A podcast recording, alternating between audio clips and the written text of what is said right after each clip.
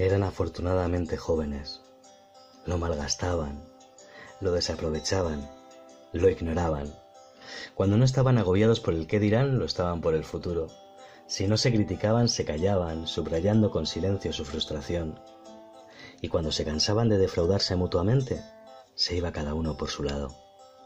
Lo suyo, en definitiva, era un ni contigo ni sin ti mayúsculo, de manual, un secreto a voces en este y en todos los idiomas, discusiones telefónicas, reproches vía mensaje de texto, un estilo de vida tóxico que a todas luces se esforzaban por perpetuar día sí y día también, un comportamiento enfermizo que superaba lo absurdo, rayaba la locura y bordeaba el delirio.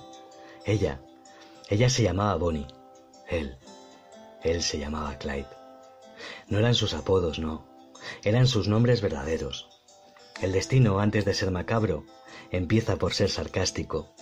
Esa feliz coincidencia, en cierta forma, fue el detonante de su unión. No se conocieron atracando un banco, pero casi. Él trabajaba en uno, al que ella debía dinero. Un día ella fue a solicitarle una prórroga. Él supo decir que sí. Otro día se cruzaron por el barrio. Él la invitó a un café. Ella no supo decir que no. Así empezó todo. Ella cree que de manera vulgar, él opina que casual. En cualquier caso, de aquellos ya han pasado cinco años. La novedad se convirtió rápidamente en pereza, la rutina cómoda en incómoda, los sueños en angustias, las vacaciones en castigos, la emoción en tedio, el respeto en desgana. Hasta que un día algo cambió.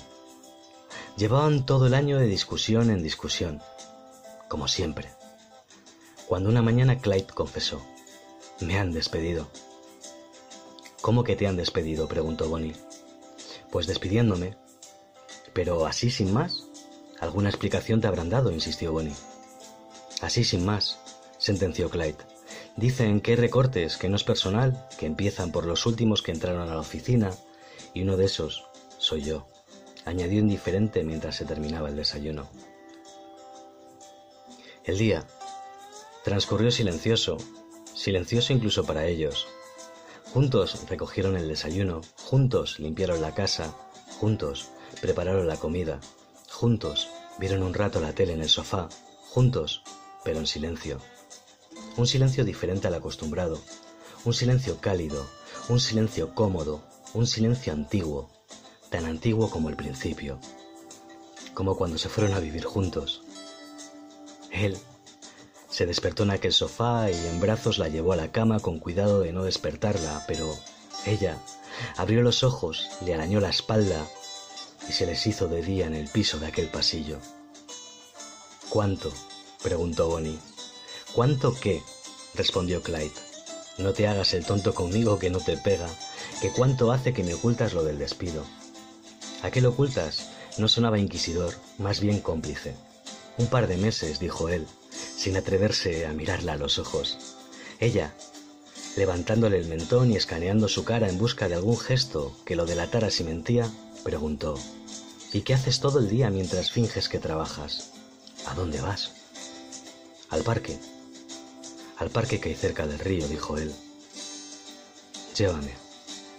Llévame, dijo ella. Y allí, en ese parque, viendo morir el sol tras las colinas, él lloró y ella le besó.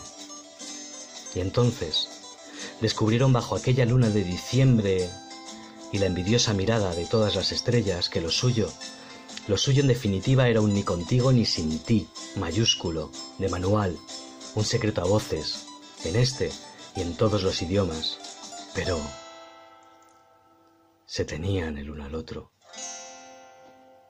Lo sentían. Lo valoraban. Lo sabían. Joder, que si lo sabían.